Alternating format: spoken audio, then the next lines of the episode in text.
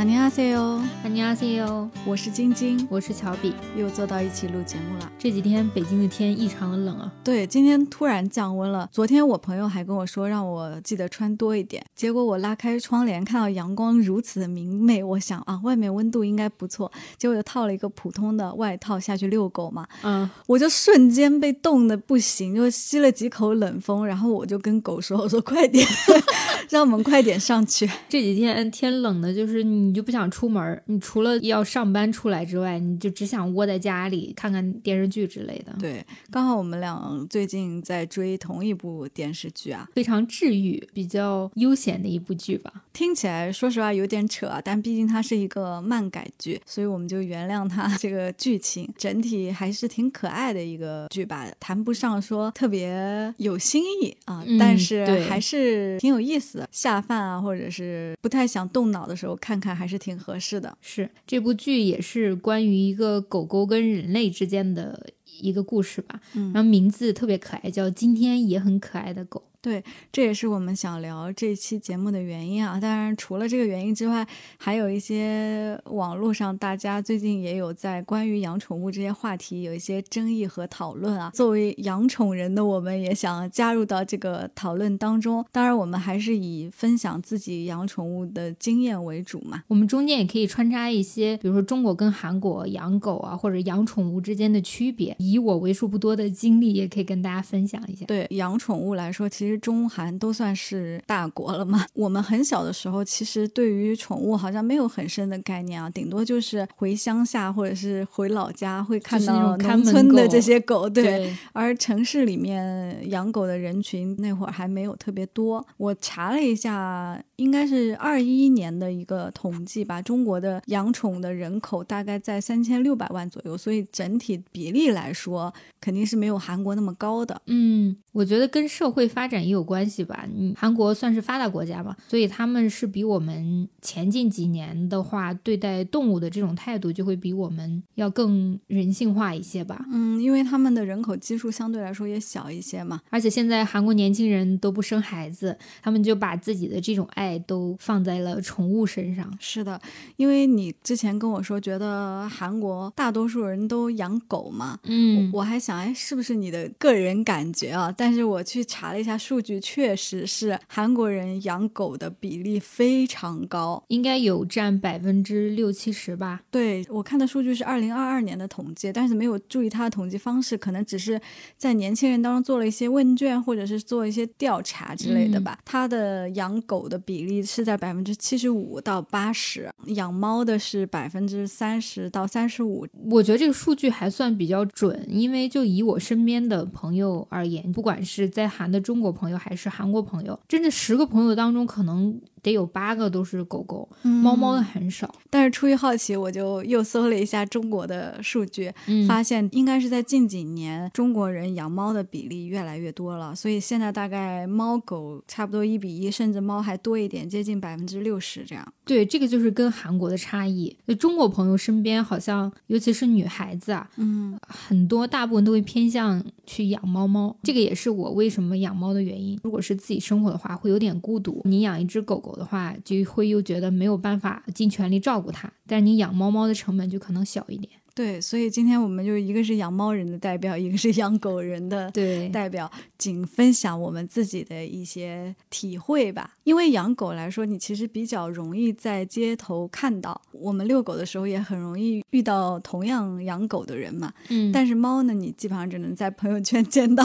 呃，对我确实有看到过遛猫的，但是特别的少。猫猫相对来说，对于陌生环境啊，对于外界来说，其实它没有那么大的需要。但是狗狗就是对运动啊，对这个遛弯儿这个需求就是特别的旺盛。所以说，你如果养狗的话，不得不早晚至少带它下去两次。对，就像你现在做的一样，一天，尤其是大冬天出去遛狗，简直折磨人。现在这个狗狗就正在沙发上，我都担心它制造出什么杂音，但是好像相对来说还蛮乖的啦。我的狗狗已经十三岁了。嗯，他现在还在盯着我看，是不是知道我在讲他？算是一个老太太了。对，但是还是老当益壮的，经常还晚上在家里玩，还挺开心的呢，跳上跳下的。嗯，知道我在夸你啊？我觉得他的这个眼神哦，有时候你看他的时候，真的是就觉得你要跟我讲什么吗？就是你不管是养什么宠物，不管是养狗狗、猫猫或者一些其他宠物，你有时候真的觉得像养一个小孩儿一样。嗯，你也会跟猫猫讲话吧？我觉得你跟狗狗讲话，它可能还会回应你，对吧？但是你跟猫猫讲话，就大部分你就是你自己在自言自语，或者是你需要强行的抱他、吻它。我经常在社交媒体上刷到那些视频，就是说你亲狗狗，狗狗就是会很猛亲回来；然后你亲猫猫，然后猫猫就会打你，而且它会用它小爪子堵上你的嘴。是的，好可爱啊！我刚养狗那会儿，就是在一零年左右的时候嘛。嗯，我们老家那块儿合肥哈，开始有非常多的人喜欢泰迪这个品种。嗯，我家养的也是。我当时为什么养它呢？是因为据说这个品种呢，它不掉毛，没有很重的气味，因为它是小型犬嘛。因为我一直坚持要养狗，但是我妈是有洁癖的，所以她是反对养狗。但我一直说服她说，这个狗又不掉毛，又没有味道，它和你想象的不一样，什么？你是不是还说我会照顾它？哦，是的，争取到了这个名额。养的时候就发现小区也有很多泰迪。后来在我们家养了之后，也是因为看到其他的狗狗可爱嘛，就想养一模一样的。所以我们在小区里遛狗的时候，都是一群泰迪一起遛狗。我小时候其实也有过养狗经历，这个是因为我姐姐当时想养狗，我妈就养了一只。那个时候我不知道你们小区有没有见过京巴狗，京巴应该是在北方这边比较多吧？对，上我小学一二年级那会儿都二十年前嘛，哎，暴露年纪了。就反正小学的时候京。巴特别流行，但是现在基本上看不到了啊！对，是不是那会儿还有西施？哦，对对对，白色的毛拖到地上，然后眼睛大大的。是的，嗯。后来就再没太看到这个品种了。但是当时确实泰迪也是有的，就是小型犬、泰迪、哈巴狗都很多。吉娃娃呀，现在吉娃娃那时候没怎么看到哎。所以就我观察，我感觉这个狗的品种的迭代也是 一个。趋势吧，就一阵儿有不一样的狗，像最近好像柴犬啊、西高地啊、约克夏啊这些好像是对养的人比较多一些，泰迪反而会少了，因为大家在网络上有一些对泰迪的恶评，我就不予置评了，我就不多说了。但是我们家狗狗是很乖的。是小时候我们家养那个狗走丢了，发生一件特别奇迹的事情。小的时候就觉得不可思议，就是我们家狗走丢了差不多有三四年，有一天。突然间，我邻居看到一只跟我家狗特别像的，然后他就喊了它的名字，没想到那个狗就跟着他上楼了。那个时候已经有我弟弟了嘛，刚出生。我妈就觉得又像又不像，她就说那要不然先养一会儿吧。她叫它名字是有反应的，但是因为我妈当时很多注意力都放在我弟弟身上，所以对这只狗关注没有那么多。差不多过了一个月，那只狗就又走了，就是它自己跑丢了，跑走了。对我妈的意思就是说，它可能体会不到关爱，就又回去了。那只狗我到现在还不确定是不是同一只狗。但是我感觉大概率是的。你们家动物都是散养，我发现了，就是因为那个时候旧的那种小区，嗯，邻居总是会串门，所以门就总开着。就像那种筒子楼一样的，对，大家都是经常进进出出的，对，所以就导致它发情的时候就跑掉了啊。然后从此之后，我妈就没有再养过狗啊，是公狗吗？呃，是公狗。那个时候好像都没有绝育这个概念，确实是公狗发情的时候比较容易跑出去，倒是。嗯嗯，那个时候对宠物的概念，也就是说，呃，养着玩儿，就没有说像现在像孩子一样的养。那这个狗也是你们就是捡来的吗？啊，不是，也是生了一窝当中挑的一个。当时我们家狗也是有人在论坛上说家里的那个泰迪生了，它一胎是七只，它是老大。我想说他妈也真的蛮能生的，其实蛮辛苦的。尤其你想泰迪的身体才多大呀，它要生出七只来还是挺不容易的。嗯。那他兄弟姐妹你有关注过吗？说到他的兄弟姐妹，就也有一些悲惨的故事。刚接回家那会儿，隔了大概没几个月吧，就听他妈妈的那个主人跟我们说，老二好像因为那个主人把他放在阳台上没管，然后从楼上摔下去就去世了啊。六楼应该是那个时候就觉得养宠物还是要小心再小心一些，因为我大学同学他养两只猫，之前就有一只猫就不小心，因为猫特别容易从高处往下跳啊什么的。嗯，它就是在楼上，然后就猫掉下去了，就跳下去。他应该是不知道是危险的，就他跳下去，我那个大学同学就飞奔到楼下，就哭的不行，你知道吗？就当时好像就是内脏有些都摔出来了，摔还是怎么回事？连夜哦马上送去医院，在医院大概陪了两个晚上，就没睡觉那种，在抢救什么，但后来一直还活到现在，就是还。哦，蛮好的，就他只是那次摔，所以我说猫真的有有九条命因为它从楼上摔下去跟狗不一样，因为狗不会那样落地，所以猫相对来说它可能会好一些。而且猫据说高处的话反而会没事，但是如果是说一两层那种不是特别高高度，容易摔死。可能听到这有人说，哎，怎么跟韩国一点关系也没有？我想再次强调一下，我们是一个闲聊的播客啊，因为最近其实又收到一些评论，就会说，哎，你怎么没有聊一些深度话题啊什么的？我们的定位还是一个闲聊播客，对，还但是以轻松为主嘛。对，但我们也想结合我们对于韩国的好奇和观察，这个嗯。是希望大家可以理解，但难免也要说到一些韩国的话题啊。就像刚才的这个品种这块儿，你在韩国的观察来说，他们养什么样的狗比较多呀？我在的那几年，可能包括现在也是，就是韩国人会有一些国民的狗狗品种，就比如说泰迪就是其中一个，然后还有博美，还有那个呃，比熊比熊，对嗯因为我就关注了一个特别知名的韩国 Instagram 宠物博主，他叫 Alang 什么的，A R A N G 二。如果大家看过他的账号，应该知道有很多小红书的博主在搬运他的那个照片。对，嗯如果大家想看到就是他自己平常拍的，就可以去 Instagram 上关注这个账号。他就是一只比熊，一只泰迪，然后那个泰迪比比熊的体型稍微小一些。嗯，然后网上就经常流传的那个照片，就是他喜欢拍他们俩的背影，比熊就会把一只手搭在泰迪的肩膀上，然后显得好像这是两个小姐妹、小兄妹之类的关系一样。嗯，博美好像没怎么看到哎，博美好像国内人养的比较多，这么一看，博美韩国也有啊，就是宁宝的之前的头像不就是韩国的很知名的一个博美的狗狗吗？啊啊那个啊白色的小狗狗。他们对于这个洁白纯色，啊我感觉跟他们喜欢的风格也有关系我。发现他们好像很喜欢白色的狗。你看我们之前看《换成恋爱》的时候，那对个 Coco 他养的那个狗也是白色的，应该是比熊吧呃，？对，它嗯里面的嘉宾就养的不是泰迪就是比熊，我身边的韩国朋友基本上，嗯，真的是百分之七八十都是泰迪哎。而且像我们这边很热的柴犬啊，这些好像很少看到韩国有人去养。很少，尤其是我们国内，其实近些年大型犬也是很多人也有在养嘛。你比如说像前些年的那个二哈，嗯嗯对，之前雪橇三傻在我们国家还是火的，是？吧？呃，哈士奇、萨摩耶和阿拉斯加这三种。三傻对，嗯但是近几年哈士奇好像不是特别的火了，因因为哈士众所周奇知，也有差评，对。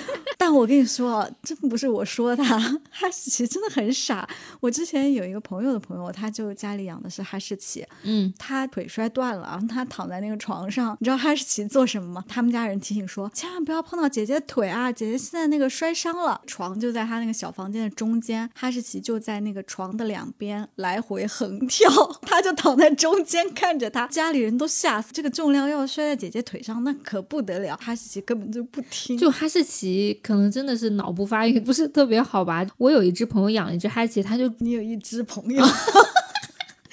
这段不要剪了啊！那个一只朋友，你一定要听到了。首先，他喜欢拆家，就是他们的沙发跟床基本上都没有那种完整的状态。但因为我不养大型犬啊，我我不太清楚他们是小时候拆家还是长大了也这样。开始养的话，肯定是从小开始养，在它最活泼的那段时间，你还没有教育好的时候，它其实拆家很严重这。个我要说，泰迪也会，但是泰迪就仅限于就撕拖鞋啊、撕餐巾纸、啊，它毕竟也比较小嘛。啃家具啊，它太小了，它做不到那个拆家。但是我可以理解，就小时候狗狗都难免这样吧。其实它那个体型会很快就变大嘛，即使它没有说年纪很大。嗯然后出去遛的那个女生啊，每天就是被哈士奇牵着飞。是的，有一次好像还给它摔倒了，我就在想，我说那你为什么要养哈士奇啊？他说为什么身边人都在养，会觉得有安全感，但是现在好像并没有。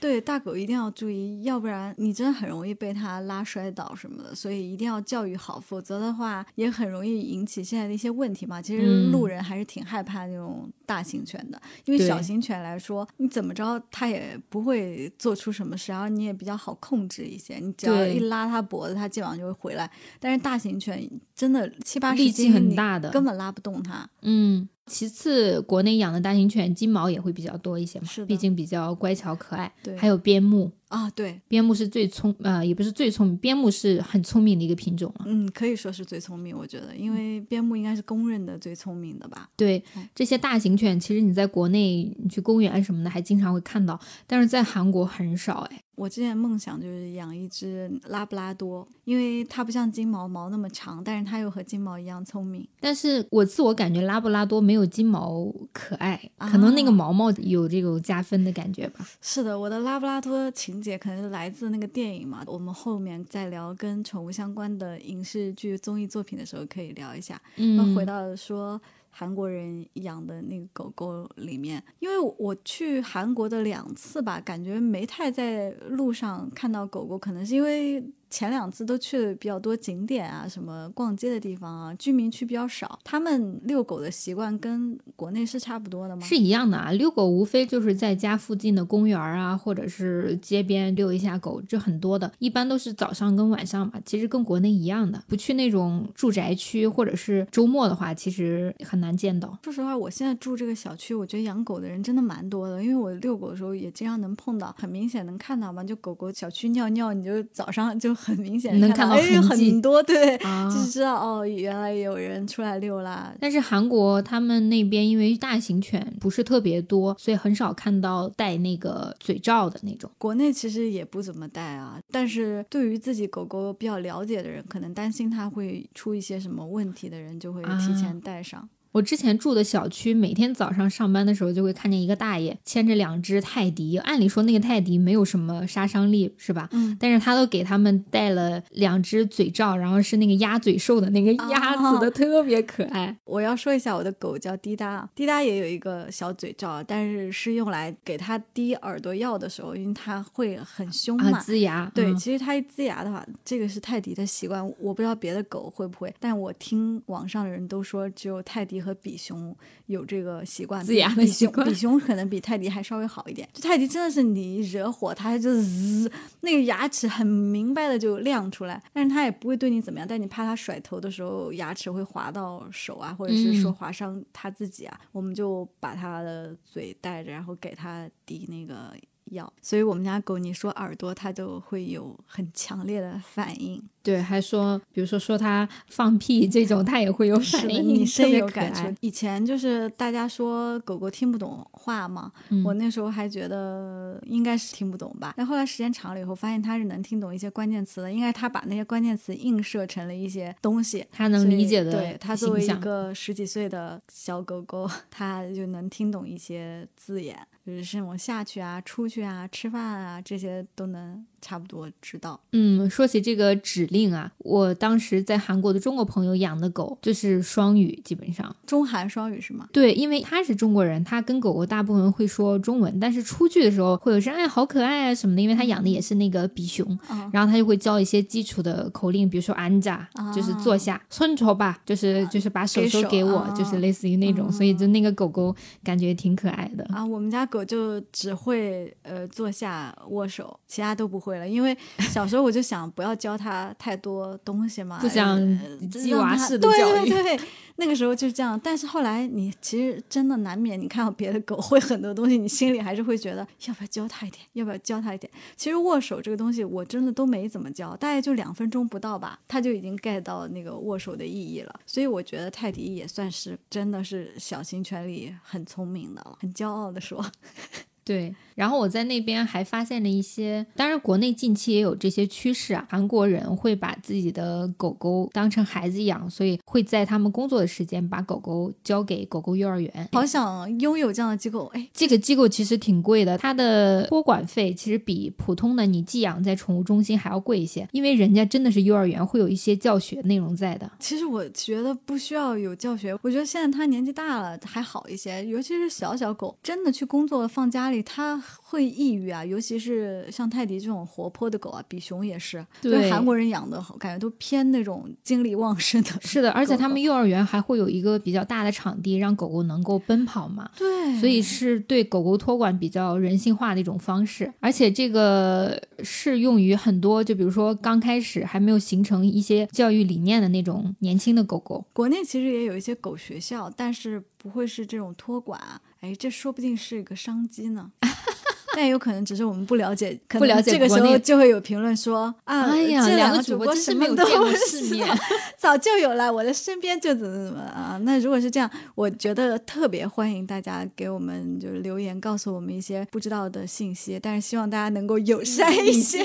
对，不要就是说那么直接。这么说会不会显得我们俩很脆弱？可能咱们一听就是好像被一些留言伤害本身在平时职场生活中已经备受摧残，就不要在我们喜欢的播客当中摧残我们了。对我不是中间有很大一段时间狗狗都在老家嘛，所以其实从去年我搬家到这个新房子里面来的时候，狗狗才过来。然后那个时候我就觉得它又很专注的在听我讲话，哎，我我觉得听众看不到它的表情实在太可惜了。因为平常我们在录节目的时候，它就在旁边睡觉什么的，但我今天一讲到它的时候，它就一直盯着你看，对它来了之后，我就会觉得我日常在职场上受的一些气啊和一些委屈啊，回家他就跑过来的时候就都忘记了，就会觉得好像有个人在等我，有个狗在等我。对，而且是不抱有任何目的，就是爱你。是的，今年六月我不是阳了吗？能下去遛它的时间就很少嘛，就非常快的下去，我自己身体也不舒服。嗯，它好像就知道一直在床边躺着，因为它平常是躺在床另一边嘛。嗯那我生病的时候，它就躺在我那一边，然后时不时就看看我怎么样啊情况。发烧中坐起来看它在那，我也觉得哦还挺好的，就我觉得有个人。这就是养狗的意义吧，嗯就是它能治愈你的一切乱七八糟的事情。对，而且我有时候觉得它的意义好像在于，你觉得你有一个狗狗需要你去照顾，牵挂所以你会觉得我要打起精神来对，啊！是这样子的感觉。我下班回来，我不能就躺在家里，我还陪它玩一玩啊，跟它讲讲话啊，就这些会觉得好受很多哎。这个其实跟养孩子是一个道理，你需要对它负责。是的，但是孩子相对来说更复杂成本更高一些成本又高，而且你还要教育它，就是你对狗狗没有什么说特别的教育吗。这次狗狗回到我身边，我就觉得我妈教育的很好，就是很多家教它真真的非。常乖，因为我也看过一些不是很乖的狗啊，有一种夸自己孩子的感觉。突然怎么回事？跟这时候听众有人说，这个人一直在我们家狗更更乖好吗？是的，它真的很乖。就我带它遛狗回来，不告诉它可以进来之前，它都会坐在原地等我帮它擦脚啊。擦好了之后，告诉它过去吧，它才会知道哦，可以在房间里到处跑。嗯，我真觉得滴答算是特别乖的，因为我之前去一个朋友家，他养了一只柯基，从小被他妈惯的呀。首先，他上床睡觉这块儿其实没什么，大小便什么的，就有时候都不按让他去的那个地方。哦，想到我们共同朋友的猫，每天都在床上尿尿。啊这猫跟狗还不太一样，就是狗，如果你对它训练有素的话，比如说它会憋着，它会让你出去遛的时候才会那什么。当然，我朋友那只狗就是狗仗人势，又不爱干净，就很不喜欢。即使它长得很可爱，但是你还是觉得有点嫌弃。很多都是按照人的标准去养它。嗯对，我觉得主人的教育其实蛮重要的。而且这个对于来家里的人啊，或者是你去外面啊，对于路人来说也都比较重要。像狗嗯狗不要乱冲别人啊。不要乱叫啊！这种基础的到公共场合的礼仪啊什么的，还是得要做到。有一些国家应该是有相关的法律的，就是说你养的狗狗必须要经过一些学校的训练，才能才能能出去被收养是嗯吧嗯，是的。但是每个国家规定不一样嘛，就嗯可能我们这边没有这么多的要求，但就更需要大家自觉去遵守吧，否则就会出现新闻上碰到一些问题啊。狗狗不小心，可能是它受到一些刺激，它也不知道是怎么回事，它就去攻击击了别人，嗯，嗯，这样也会引起一些不必要的这个麻烦。对，刚说的狗狗幼儿园，我在网上其实找到了课程表，就是一嗯天排的特别满，然后给听众朋友大家分享一下。嗯，早上八点到十点。这么早就送去幼儿园了，对，点名体检，开始体检狗狗的各项指标。上午智力训练，就是一些基础常规的。然后十一点半到一点啊是玩球加午饭时间。哦，玩球，对他站起来了，滴答。他听到球就会开始兴奋了 的。下午一点到两点还有一个睡午觉跟听音乐的时间。哦，听音乐哦，嗯还有这种兴趣培养。我记得之前还在 ins 上看到一个狗狗幼儿园发的一个视频，对所有的小狗都排排坐躺在那边，盖着那个小被子，枕着小枕头，我天啊，治愈死了。下午大部分都是他们室外活动，偶尔还会看个动画片。到了晚上六七点，主人就接回家了。哎，说到看动画片，滴答看不懂电视。为什么抖音或者是小红书或 B 站上那么多狗都看得懂？我觉得真的是每个狗性格不一样。就小时候它就不看电视，我们在看电视的时候，它根本不理解电视上在放什么，它也不感兴趣，就都扭过头去。现在也不看电视。我真觉得滴答是不是因为小时候其实没有给他一个系统的教育，哦所以肯定是他其实就没有这些认知。我觉得是不是看电视对眼睛也不太好啊？狗狗眼睛应该还好吧，但是我确实有看有的狗喜欢动画片，嗯，就是狗片的那种。之前我有刷到过有人给猫猫看猫和老鼠，它就特别喜欢，它看着那个。其实是动态的。是的，嗯嗯，滴答可能就对于屏幕好像没有什么感触，而且我发现他年纪大了以后啊，嗯，这个视力好像变差了，就是小时候会更加敏锐一些，现在就各方面的反应啊都差了一些。毕竟年纪也大了，其实他换算成人类年纪已经八十多了吧？六十多还好嗯啊，六十八我看啊，六十八岁。应该还好，因为狗狗年龄也不能说严格的按照乘以七什么的这种算法去。嗯，而且说实话，每个个体啊，它的这个健康状况啊，和它整体的身体素质啊都不太一样，所以其实也不能严格的去按照那个计算。但是我觉得每一个狗狗主人就可以去观察它的健康状况，然后定期带它去检查呀这些。嗯，在那边还有几个印象比较深刻的点，很多餐厅都是可以带狗狗跟猫猫进去用餐的，打电话提前问一下可不可以。它有的时候会标注，但是有的餐厅就是它没有标注，它也可以让你进，但是你需要打电话预约的时候问一下。那这个打电话问跟我们这边也是一样的，但是我们这边大多数可能都不太可以，呃，除非你说特别小型的狗呢，如果你装在包里真的带进去的话，它也不会多说。但是如果果你提前说，大部分都是拒绝，因为他会觉得跟狗狗带进来会很麻烦，会影响其他客人啊什么的。我记得前年的时候，我有去一家西餐厅，当时我是带着我家猫准备回爸妈家那边，我是带着那个猫箱的，就问那家餐厅，我说可不可以让我的猫进去，它躲在箱子里不会出来，餐厅就不让进，说我们虽然情愿，但是可能会影响到其他就餐的顾客的心情，所以就是还是不建议，然后我们就换了一家。其实装在猫包里，它也不会出来呀、对吧？嗯，对，它就是可能怕叫或者什么，影响到他们生意吧。所以就是国内的环境没有说特别友好。近几年怎么样我不清楚，因为也没有带猫猫狗狗出去吃过饭。现在有很多那种可以在户外做的，它就可以带狗狗，像亮马河旁边的这些餐厅都是可以的。但是室内的大多数应该还是没办法。我其实嗯一直意难平的是，在国内高铁和飞机为什么没有办法特别方便的带宠物？这点我觉得挺希望能够做出改变的。因为我十年前在美国，狗狗就是可以上飞机的，就是小型犬，你是可以把它放在座位放在这个小笼子里或者是什么地方，把它放到座位下面。对，放到你身边，因为至少它可以呼吸氧气嘛。嗯你在那个有氧舱里面，你真的不知道会发生什么。国内就有好多起那种狗狗做托运，然后就是死亡的事件。对是的、嗯航空公司又不会为你负责，就算为你负责又怎么样？因为它狗狗都已经不在了呀。对，除了这个高铁跟飞机，还有比较大众的，比如说地铁或者是公交车，嗯这点我也有点不能理解。因为像不仅是美国，韩国也是，就是前几年开始，你只要有包包，你的狗狗、猫猫，任何宠物都可以上地铁或者公交车的。的是吗？嗯、对，但是国内到目前为止，除了导盲犬这种服务型的犬种，好像没有哎。是的，而且国内导盲犬都是比较少的，就是因为我觉得导盲犬去很多地方，在国内都是有问题的，它嗯，不一定有这个相关的服务条款吧。只能说可能国情不一样，确实有点不太人性，嗯，狗性化。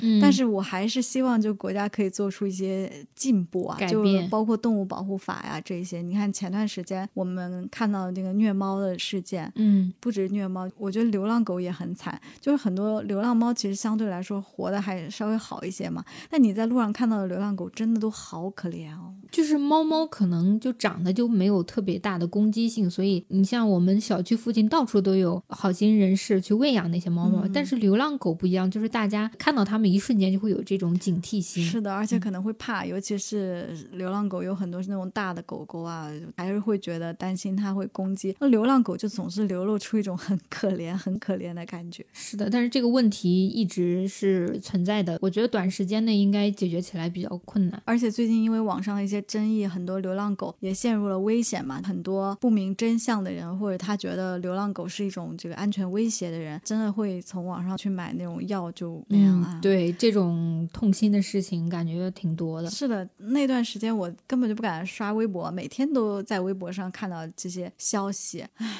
就会觉得总应该做点改变吧，在自己力所能及的范畴。所以每次人大开会啊什么的，就是有那个动保的提案，我都会去下面那个签名。就他要求做什么，我都会做。就希望有一天能有一些变化。嗯，说了些许沉重的社会话题，我再回到刚刚我们说的那个韩国宠物跟我们中国宠物的不同地方，除了餐厅、咖啡厅这些大众的平台啊，它还有专门狗狗用的游泳馆。这个我们是有的，因为我还带滴答去过，但是可能国内的小城市的条件啊，不一定有大城市和韩国那边的好啊。我不确定北京的是什么样，因为他现在年纪大了，我也不敢带他去外面去运动和游泳。之前在合肥的时候，就带他去过一个游泳馆，他真是没有办法享受这种高档的呃中产狗的运动。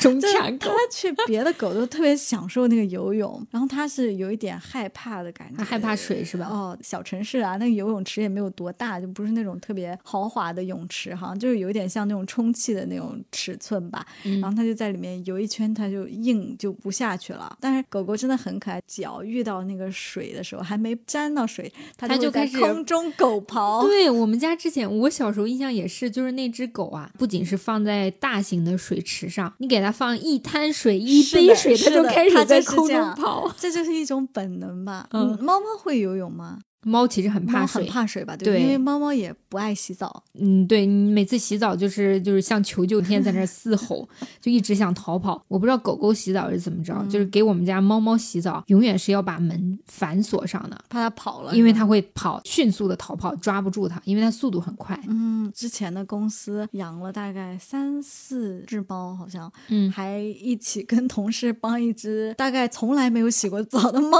洗澡，但是放在是公司的那种水池里，然后就嗯可以感觉到它的挣扎，但是它还是。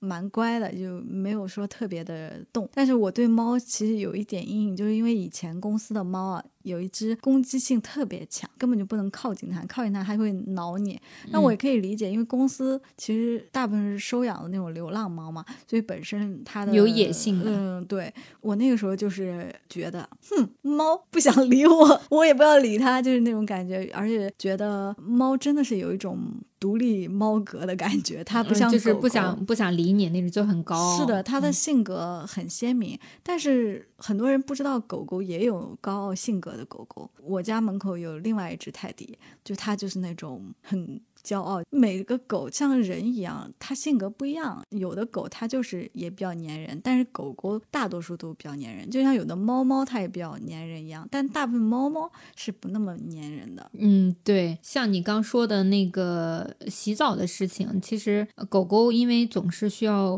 外出遛，所以嗯它洗澡频率可能会高。那猫猫其实没有什么太大必要的话，不用频繁的给它洗澡，因为它自己会舔毛。它会洗澡，对，狗不会，你要不帮帮它洗的话，它就真的会脏。啊、我们家这两只猫嘛，一只短毛的，一只长毛的。嗯每次那个长毛猫它自己舔毛的时候，因为它毛特别长，你知道它就脖子已经伸到就是不能往后再仰，还在舔那根毛，就特别可爱。对，所以猫才会吐毛球吧？呃很神奇，是猫的性格也是不一样嘛，它吃的喜好什么的也不一样。像其中短毛猫，它就喜欢吃猫草，我们那只半散养嘛，它就是天天出去找那个草吃。短毛的是小贝是吧？对，嗯长毛的它就是因为我们也是半路领养的它嘛，一只流浪猫救助的。它从小被家养，所以它不喜欢吃草之类，它只喜欢吃化毛膏那种。它的肠胃就不如那只短毛猫好。哦，所以还是要自然的那个。而且我们家猫，我妈一直是信仰那种半散养，嗯但是确实也危险，就是大家如果不是受过训练的，还是不要选这种方因为式。很容易跑掉，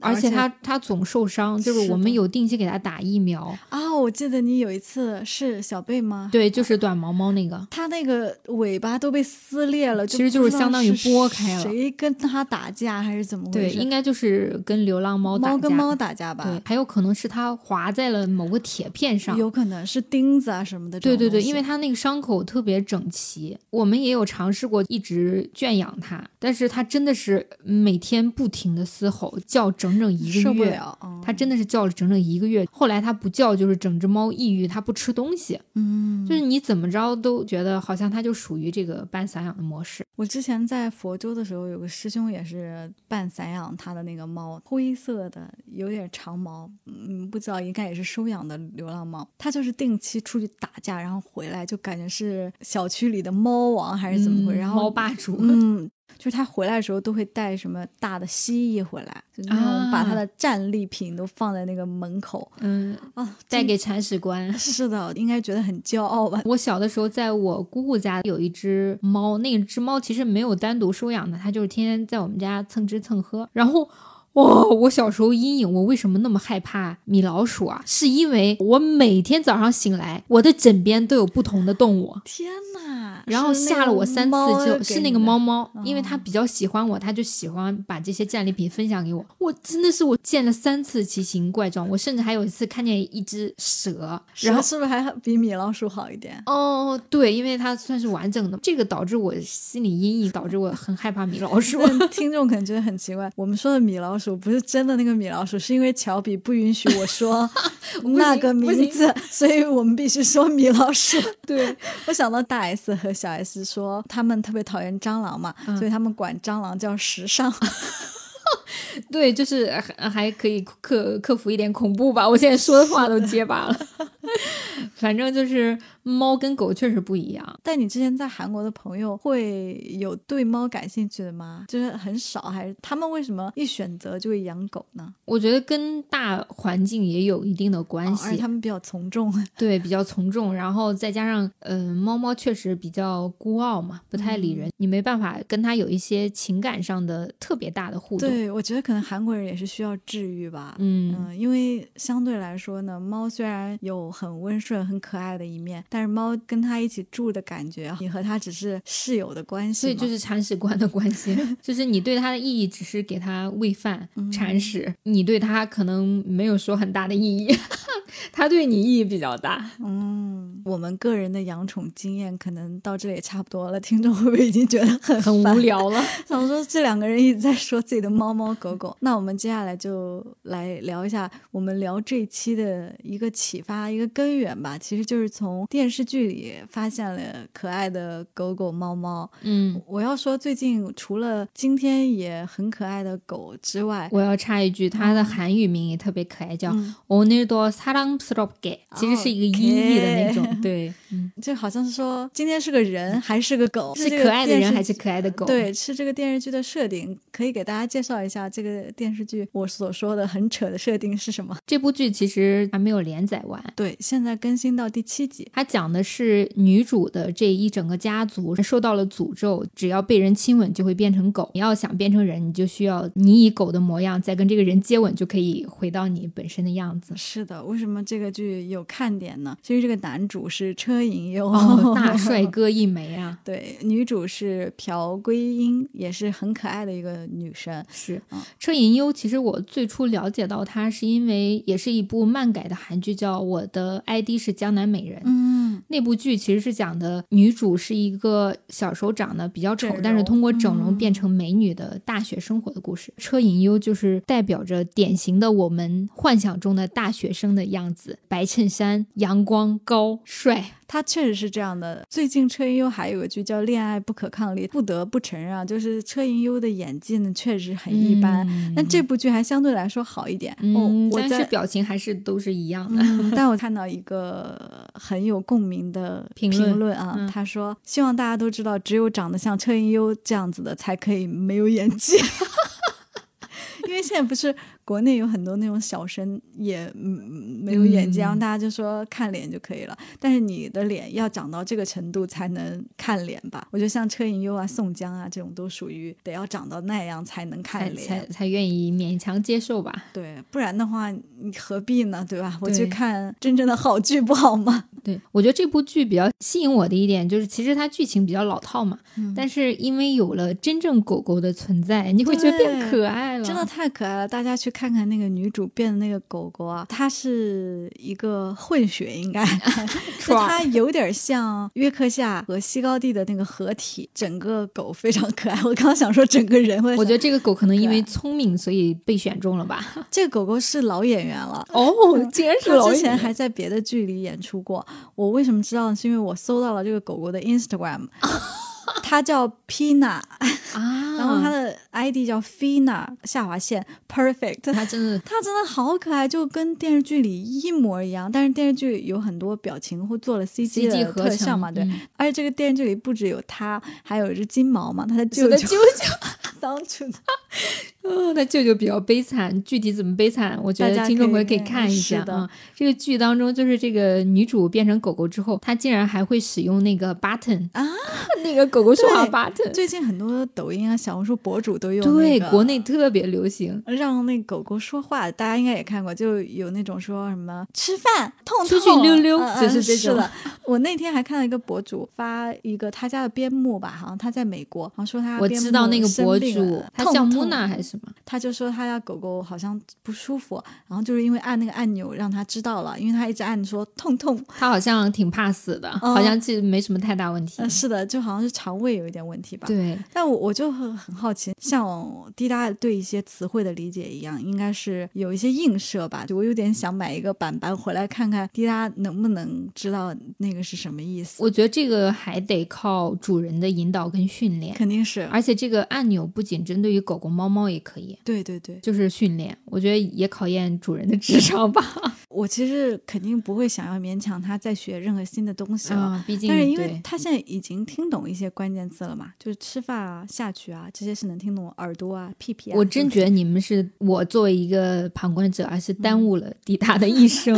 因为你记不记得我们前段时间玩那个手落手的那个，啊，那个呃汪汪队，呃汪汪队嗯。然后他真的是就重复两遍就学会了。对他但是你们之前就没有想教过他，我就想让他就是快乐生活。做一只单纯的狗。养狗之前看了很多书啊，然 后 我是觉得自认为啊是很负责任的主人。虽然我说实话，在他前十年里没有付出过特别多的精力，主要是我妈在教育他嘛。嗯但是我在养狗之前看了很多就关于养狗的这个知识，虽然也没有大的帮助啊，但是大概就去理解一些狗狗的行为嘛。感觉短视频里面那些狗让我的压力也变得很大。我觉得为什么卷起来了，对但我我会告诉自己，快乐就好了呀。嗯，然后韩剧当中狗狗相关的电视剧还有一部前几年比较小众吧，我不知道听众朋友有没有看到，叫《快过来》，叫 Oso 啊。那个男主呢，他是一只猫猫，女主收养了一只流浪猫，每次都在女主困难的时候变成人类去救这个女主，跟狗狗的这个还是有点类似吧。我觉得关于狗狗的影视剧还蛮多的。就是我刚才说为什么我想养拉布拉多呢？是因为那个导盲犬小 Q 的故事。啊哦，应该是在初中还是高中看的吧，哭的不行啊，我。真是看我看了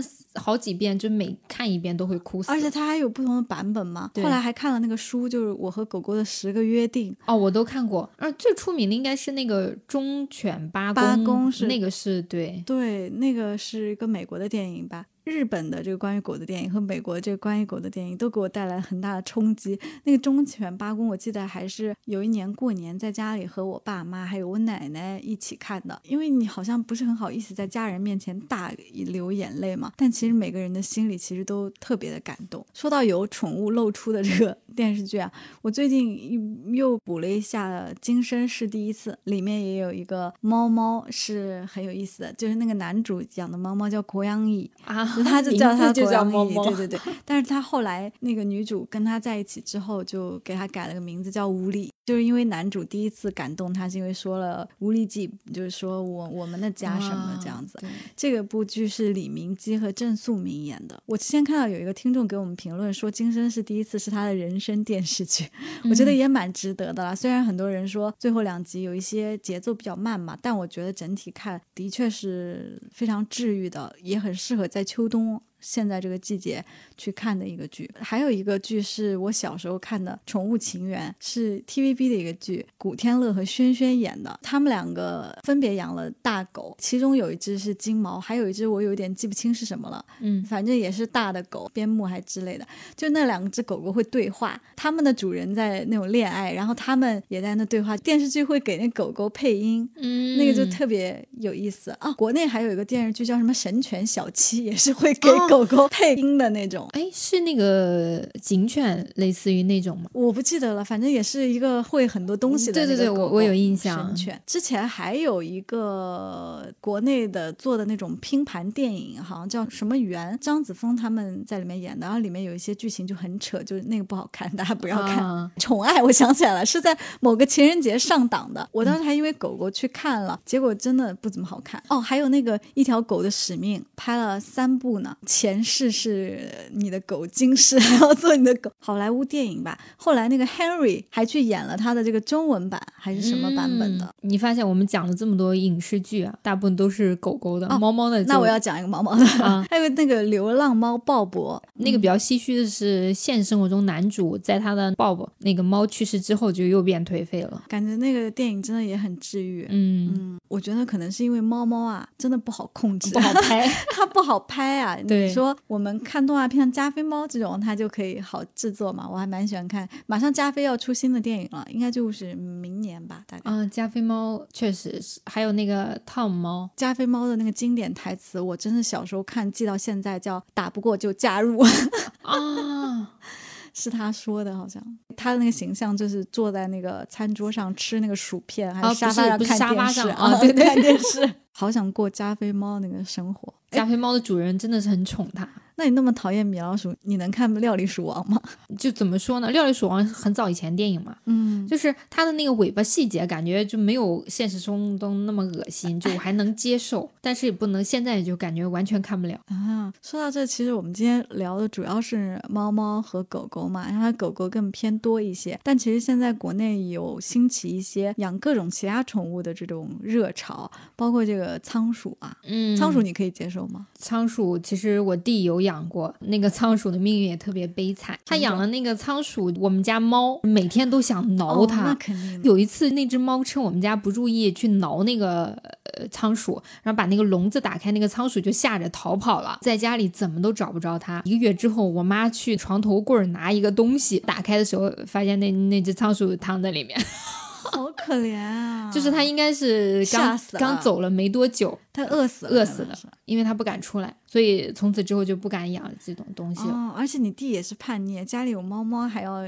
养，嗯，他就喜欢嘛，而而且他现在他养的另一只宠物还在我们家好好的，是那个胖头鱼，那个娃娃鱼，哦，是那个肚皮是橘色的那个吗？不是是整个是粉色的，然后前面头就特别大的那个，那个鱼很大吗？呃，很小一只，就这，对对对很小一只。那个时候我小时候在教室养过这个娃娃鱼，就我们讲台台上会放一个鱼缸，里面是同学带的娃娃鱼，它那个娃娃鱼就是那个黑色的皮，肚皮是橘色的，大家经常把它捞起来，就有点像蜥蜴，但是又不是，对对对它生命力还蛮顽强的。嗯，对，然后每天就是还得需要单独喂它，但是那个猫也会去惹鱼的，不会，但是我们家猫确实会去喝鱼缸里的水，对啊，就是它每天都在舔。而且猫喜欢捞东西，捞来捞去。对，它真的吃过几条。养猫真的很危险，因为如果你养鱼啊、养仓鼠啊、养鸟啊，呃，就他都会去拔了人家。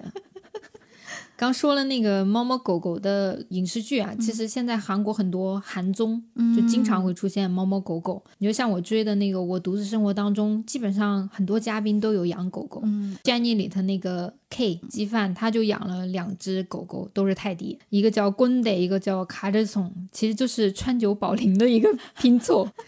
就他两只狗，就是他养了好多年，但是其中一只狗就是还总是会对他就是吼，哦哦哦，就是那种，就是生气时候就喜欢吼的这种。滴答也会吼呀。它不是说真的是要咬你怎么着，它就是喜欢吼。泰迪就喜欢吼，但滴答的问题就是只有关键词的时候它才吼嘛，或者是说它有它的诉求，它觉得你怎么没理它啊，或者是说你怎么没给它吃的。我们家的狗就是先吼不管用就打喷嚏，就是那种就这样子，嗯、然后再不行它就要叫了，但是很少叫。他的狗就是偶尔会去幼儿园。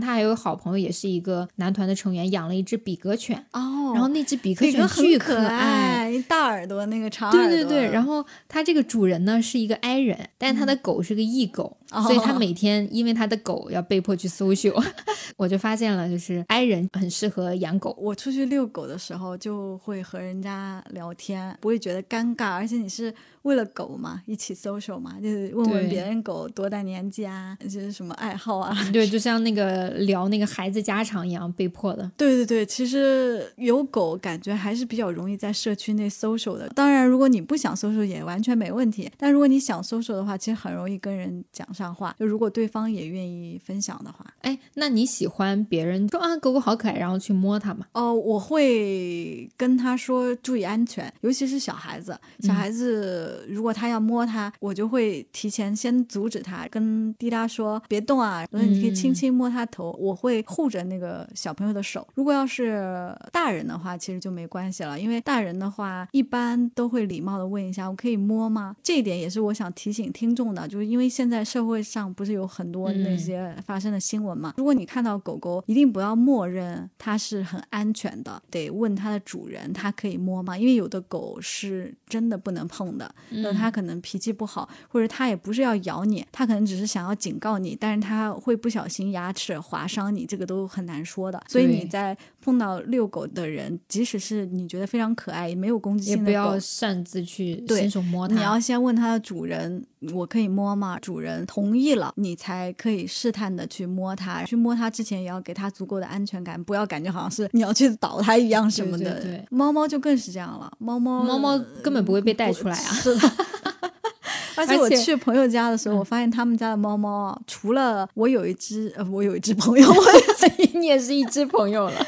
我有一个朋友，他家的猫猫真的很像狗狗。我那会儿 gap 的时候去他家住啊，他在上海，我进他家那个门啊，他们两个人都去上班了，家里没人，只有猫。我按了那个密码锁进去，然后猫马上就躺在地上翻滚啊！那这只猫真的很独特。然后我就跟我朋友说：“我说你家猫是狗吧？我说我摸它什么肚皮什么一点反应都没有，还很开心，还会来蹭我什么的。这样的猫应该是少数，很少，因为大部分猫在你开门那一瞬间就躲进床底啊、是的，衣服柜子里。我其他朋友的猫全是这样，去了以后找不到它，找不到它。对，至少是第一次去一定找不到，但是后面你去的多了，或者是说跟它建立一定关系之后，它就会可以让你摸一下什么的。嗯，就是还是没有搞清楚它性格之前，不要擅自摸，因为它会挠你。是的。然后还有那个我家熊孩子当中西澈，嗯，它就是真的是爱西澈的狗，那个西澈的狗在《新西游记》里还成为了一个线索。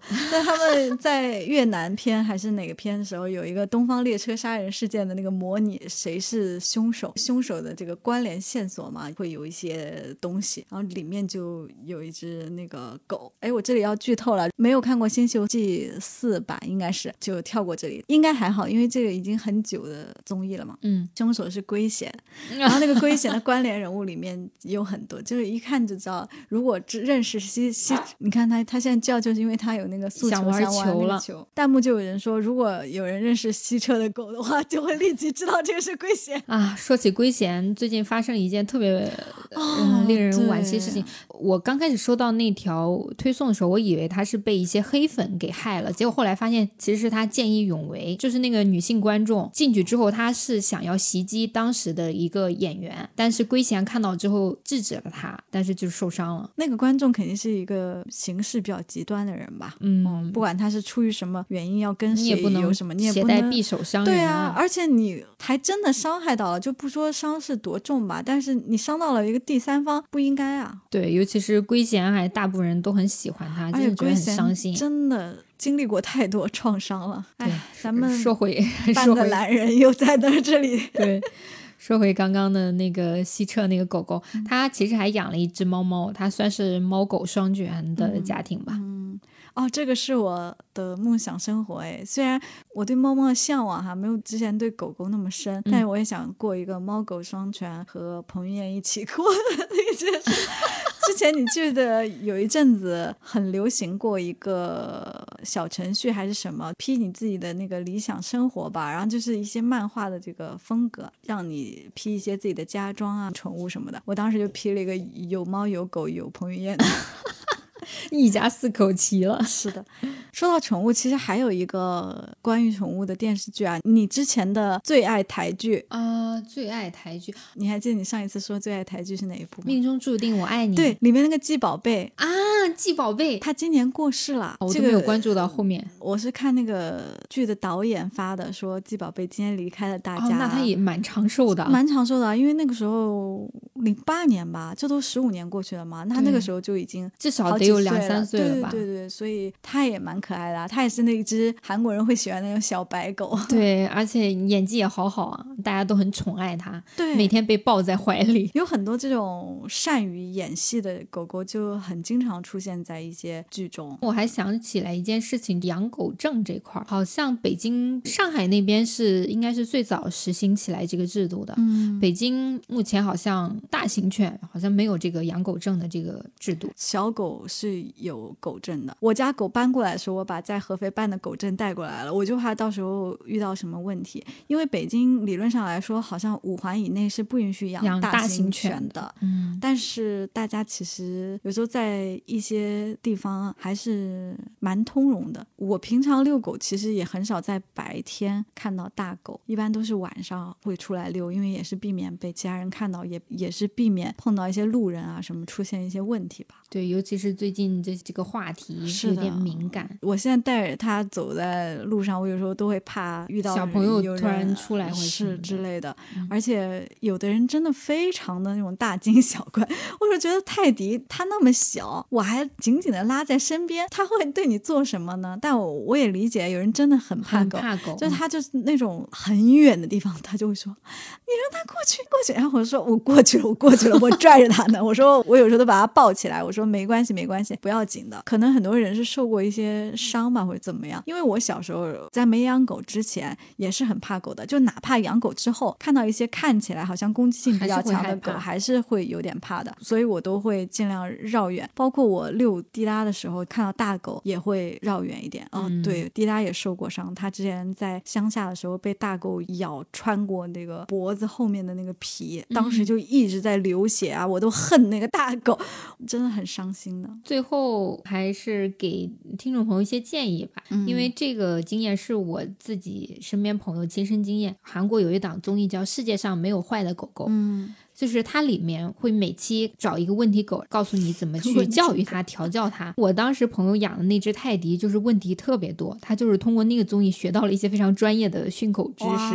所以就是，如果家里狗狗不听话，可以去看一部这个综艺。嗯，而且其实现在有很多跟宠物相关的职业嘛，像呃训犬师啊，嗯，哦，倒是有一个蛮有意思，叫宠物通灵师，你有没有听过？啊，现实生活中真有吗？真的有，就是网上也好，还是说现实中也好，如果你的狗狗丢了什么的，他会说可以帮你找到这个狗狗，或者是狗狗去世了，你可以跟他讲话。啊，这个在台湾很多，因为之前看综艺里面就有这个宠物通灵师。你知道有一种方法，这个是因为我们家小贝总是天天出去不回来，嗯，在小红书搜的一个叫“剪刀找猫法”。怎么找？有一种方法，就是当你家猫刚走失没多久，这个时候呢，你拿一个锅放满水，给它煮开，然后把剪刀放在上面，等它煮沸之后关掉，等到第二天你家猫就回来了。我试了两次。就特别准，我不知道是是不是因为刚好卡的那个时间点，就是很悬的这个一件事这也。太悬了吧！剪刀找猫会会是法，那个煮开了，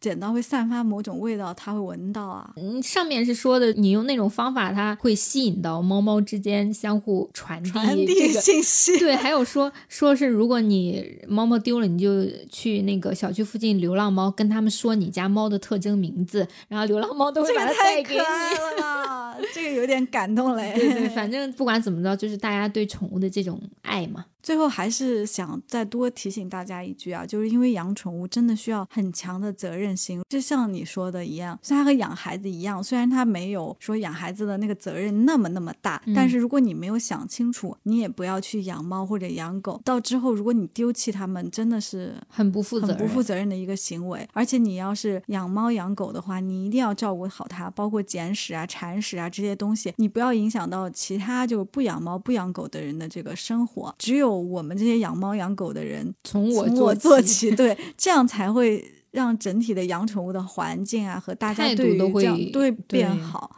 嗯这条路上真的是任重道远啊，因为还是有很多，包括我们小区有一些大爷大妈，其实我发现他们也是经常不捡屎，然后我就在后面，我就有时候看到我就想说，能不能不要让小区其他人觉得这些养狗的人都没有素质，没有素质对嗯其实这个是需要一定的时间慢慢改的。今天聊了这么多啊，我不知道回头剪的时候有多少废话。其实说实话，还有很多想聊没聊到的地方，包括宠物变老了怎么办啊？就宠物去养宠物处理对啊嗯还有生病啊这些相对来说比较难过的事情啊。因对为，尤其是最近很多还有宠物保险嘛，这些我们都时间不太允许我们聊的详细。啊再说一下，我们是个闲聊播客，可能聊着聊着，哎，没聊到，就下次再聊呗。也是蛮珍惜每一次和大家聊的机会啊。今天关于宠物的话题就聊到这儿吧。咱们还没说上一期节目啊，上一期好像数据有点惨淡啊。就本来我们满怀期待，想着说韩圈人怎么着对这个追星热度还是挺高的吧，结果 结果好像是我们过往节目里面相对来说不是特别好的吧。嗯，对。不过我们节目就是这样吧，每一次其实聊一些话题，也不知道大家会有什么样的反应，也是在一次次这种聊天中发现和大家的一些共同点啊。嗯，而且我们尽量在保证我们的话题是多样性的，给大家带来更多的治愈或者欢乐吧。是的，主要以治愈和欢乐为主啦。还有个消息是我的签证下来了，哦，你终于要开启你的首尔之旅了。耶！上一次不是说递了十年签嘛，结果没想到大概三四个工作日吧，就很顺利的下来了。哦，马那我们上明年的播客主题又有了。是的，我现在已经定了，可能跨年要去首尔吧。就是如果要是有听众也去的话，可以跟我分享一下你有什么跨年计划。真的是，这是我第三次去首尔，也是第三次去首尔跨年。我就是每次都是冬天去韩国，我明年夏天一定要再去一趟。一定要再去一下，不然的话，真每次去都冻死了。对，而且这次也不知道跨年会是个什么情况。第一次还是第二次去跨年的时候，我还分享了那个 C N Blue 的那首歌，什么 Victoria Victoria，我真感觉冬天在首尔的街头好孤独啊！啊，那个时候你你就要播放鬼怪的歌，哒哒哒哒哒哒如果下雪的话就更美了。下一次我们其实可以聊聊秋冬看的剧啊什么的，在我们嗯看了又看的那个系列。如果你还没有听看了又看的话，一定要去听哦。对，那这期节目就是这样啦，欢迎大家在评论区和我们分享你和宠物的一些故事。嗯，大家也可以分享一下自己的养宠心得或者是经历吧。是的，我还有朋友最近在养那些蜥蜴啊、螳螂啊什么的。如果有这些新奇的宠物品种啊，也可以和我们分享。对，期待大家留言哦。我们下期再见喽，谈妹吧哟，拜拜，拜拜。欢迎你通过现在正在收听的平台订阅和关注我们，这样就不会错过节目的更新啦。也期待大家通过各种方式给我们评分、留言和互动哦。아마저희라디오를들어주신그한국분도계실수도있는데구독좋아요부탁드립니다 그리고 만약에 하고 싶은 말씀이 있으면 댓글로 남겨주시고 저희는 되도록 확인해 보겠습니다.